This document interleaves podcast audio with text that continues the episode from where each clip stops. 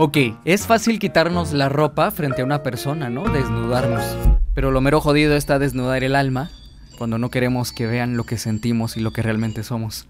Soy Luis Mazariegos, me dicen Huicho, y este es mi podcast. Aquí me desnudo.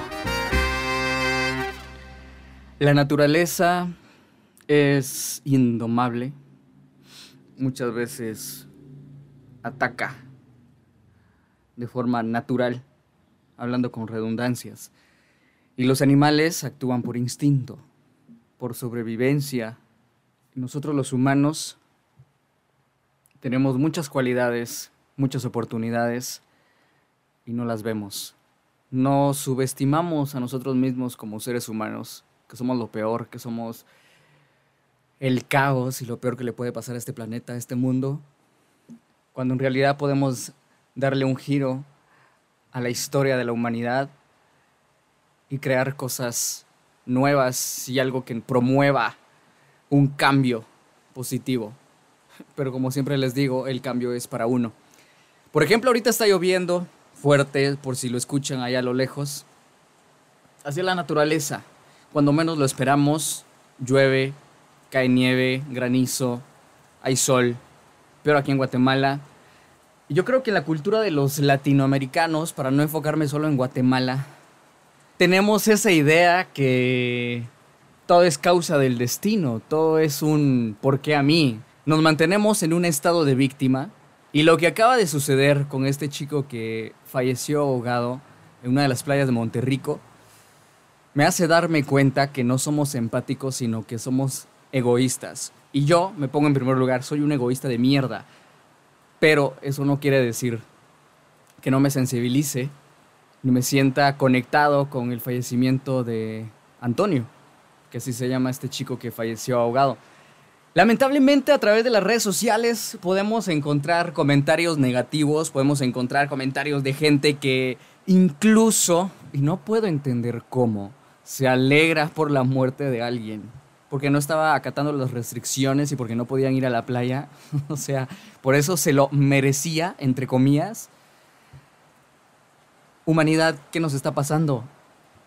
¿Qué está pasando con esa empatía que tanto exigimos de la demás gente hacia nosotros? ¿Qué está pasando con esa unión hacia la fuerza o ese love wins, como siempre dicen? Pienso que uno de los problemas que tenemos últimamente es ver la paja que tiene el de enfrente y no el pedazo de mierda que tenemos en nuestros propios ojos. ¿De qué chingados nos sirve estar señalando lo que hizo o no hizo el de enfrente? ¿Te sirve para algo y avanzar en tus propósitos de vida? Yo creo que si tuvieras esos propósitos, no tendrías tiempo de estar señalando. Pero es triste, como humanos, hacernos mierda entre nosotros. Si vos te has alegrado de la muerte de una persona, creo que necesitas más amor para vos. Y has sufrido mucho en tu vida, posiblemente, no lo sé, no te conozco. Pero para poder desearle el mal a alguien, la muerte a alguien, creo que es un acto de cobardía. ¿Por qué? Porque si tuvieras enfrente a esa persona, ¿la matarías? Esa persona que tanto daño te hizo en tu vida, en el pasado, no sé, no sé qué habrá pasado, tal vez algo tan fuerte como una violación, el asesinato o ver que, que, mató a alguien frente a tus ojos, el querer desgarrar esa vida con tus propias manos, ¿crees vos que tu conciencia quedaría en paz? Esa conciencia que nadie más conoce más que solo vos.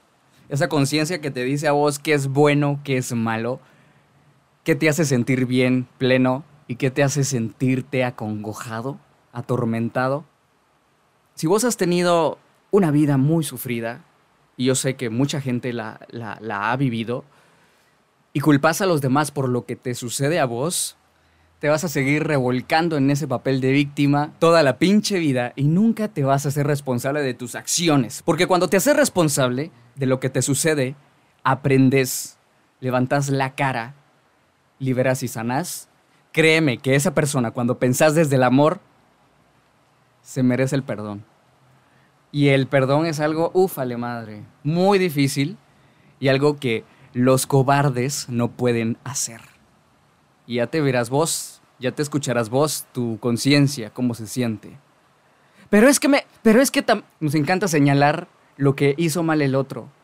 Y si vemos nuestro reflejo, y si nos vemos para adentro y nos preguntamos, ok, ¿qué puedo aprender de esto? ¿Qué soy a partir de esta experiencia? ¿En qué me convertí? Y a causa mía, no a causa de X o Y persona, a causa de las circunstancias de la vida. Para las personas que acusan a la familia de este chico que se fue a la playa en tiempo de pandemia, en horario de restricción, y que por qué padres irresponsables, o sea, no se hagan los santos. Ustedes saben en su pinche conciencia que han corrompido las reglas en algún momento de su vida. Ay, pero no tanto para atentar la vida de otra persona, no lo sé.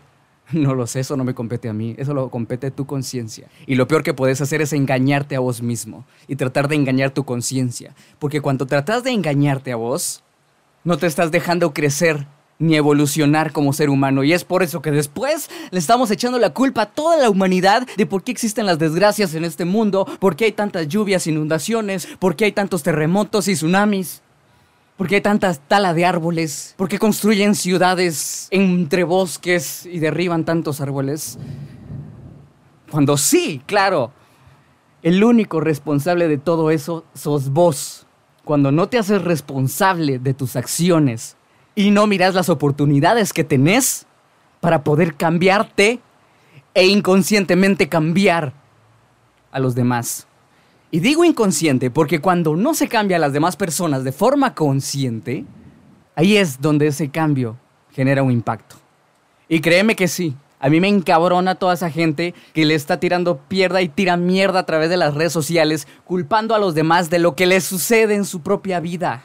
Ay, sí, que de plano era gente de dinero y por eso pudieron encontrarlo y hay búsqueda y ya. Salí de ese pinche y cabrón papel de víctima, echándole la culpa a todos de lo que te pasa y contándole a todos tus problemas para que ellos vengan y se vengan a compadecer de vos y te digan, sí, vamos a tomarnos una chela, vamos a ponernos a verga porque es que así se quita. Mano, hacete responsable de tus vergueos. Hacete responsable de tus palabras. Y estas cosas, en primer lugar, las digo para mí porque soy una de las personas que también se ha hundido en ese papel de víctima. ¿Y de qué me ha servido? ¿De qué te ha servido a vos estar en ese papel de víctima? ¿Estás donde querés estar? ¿Has podido avanzar? Somos unos cobardes y le tenemos miedo a la muerte. ¿Por qué digo esto? Nos alegramos por la muerte de una persona, sea o no sea, lo haya o no haya merecido la muerte. Vale verga. Al final todos nos vamos a morir. Si vos mereces la muerte o no mereces la muerte, igual te vas a pinche morir. La muerte no se merece, la muerte solo es y llega. Tenés que estar listo para el momento que llegue. ¿Y cómo vas a estar listo? Hoy, aquí, viviendo ahorita, el presente que la muerte te agarre actuando, que la muerte te agarre amando, haciendo lo que te gusta, sanándote. Así te tiene que agarrar la muerte, no con rencores, no con odio, no deseándole la muerte a las demás personas. Porque me caga, y más aquí en Guatemala, que les estemos echando la culpa a las demás personas, que les estemos echando la culpa al gobierno, que les estemos echando la culpa a los ladrones, a los que roban, a los que matan, y no nos hacemos responsables de nuestras acciones. Y sí, estoy encabronado, pero ¿por qué? Porque la vida se, se trata de apasionarnos. Se trata de vivirla, carajo, a la gran puta. Sí, y lo digo. Y yo sé que muchos de ustedes se van a ir de acá porque digo malas palabras o porque estoy encabronado. Puta, como que si encabronarse fuera malo. ¿Cuántas veces no te ha sacado la madre? ¿Cuántas veces no la has sacado vos? ¿O no te has atrevido? Yo acá por lo menos me atrevo y no soy un cobarde. Y digo las cosas. Lo que pienso, lo que siento. Entonces, si le deseamos la muerte a alguien, ay, es que me hizo daño, es que es un asesino, es que es un corrupto, es que, es que hizo, es que robó y es que... Estamos deshumanizándonos a nosotros mismos. Te estás deshumanizando. Y la naturaleza del ser humano es amor. Y yo sé que lo he repetido un chingo de veces en mis podcasts, pero es que es cierto, mucha no entendemos y no calamos que la naturaleza del ser humano es amar. Tan complicado es a huevos, porque siempre andamos criticando, porque el ego siempre nos gana Y siempre anda pensando cosas que no existen, cuando lo que realmente existe acá es el amor. A ver, ¿por qué digo yo que somos cobardes? Somos más cobardes cuando nos enfrentamos a la muerte. Aparentamos ser fuertes, altivos, cuando hablamos y deseamos la muerte de otra persona. Cuando nos burlamos de que alguien más murió. Pero cuando la muerte se enfrenta a nosotros, ahí sí sos un cobarde. Cuando hablan de la muerte de alguien, de que se va a morir un familiar, un primo, un tío, un amigo muy cercano. Yo hace ocho años más o menos perdí a un gran amigo. Y si lo hubiera tenido en ese momento, en su último momento de vida, lo hubiera abrazado.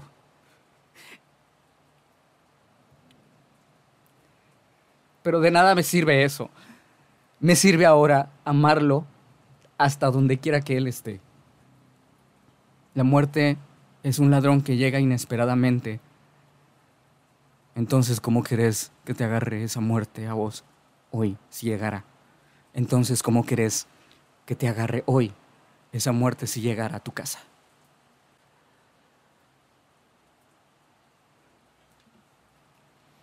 No seas un cobarde. Cuando llegue la muerte, te toque la puerta y te esté buscando. No vas a tener ni una capa invisible para esconderte. no.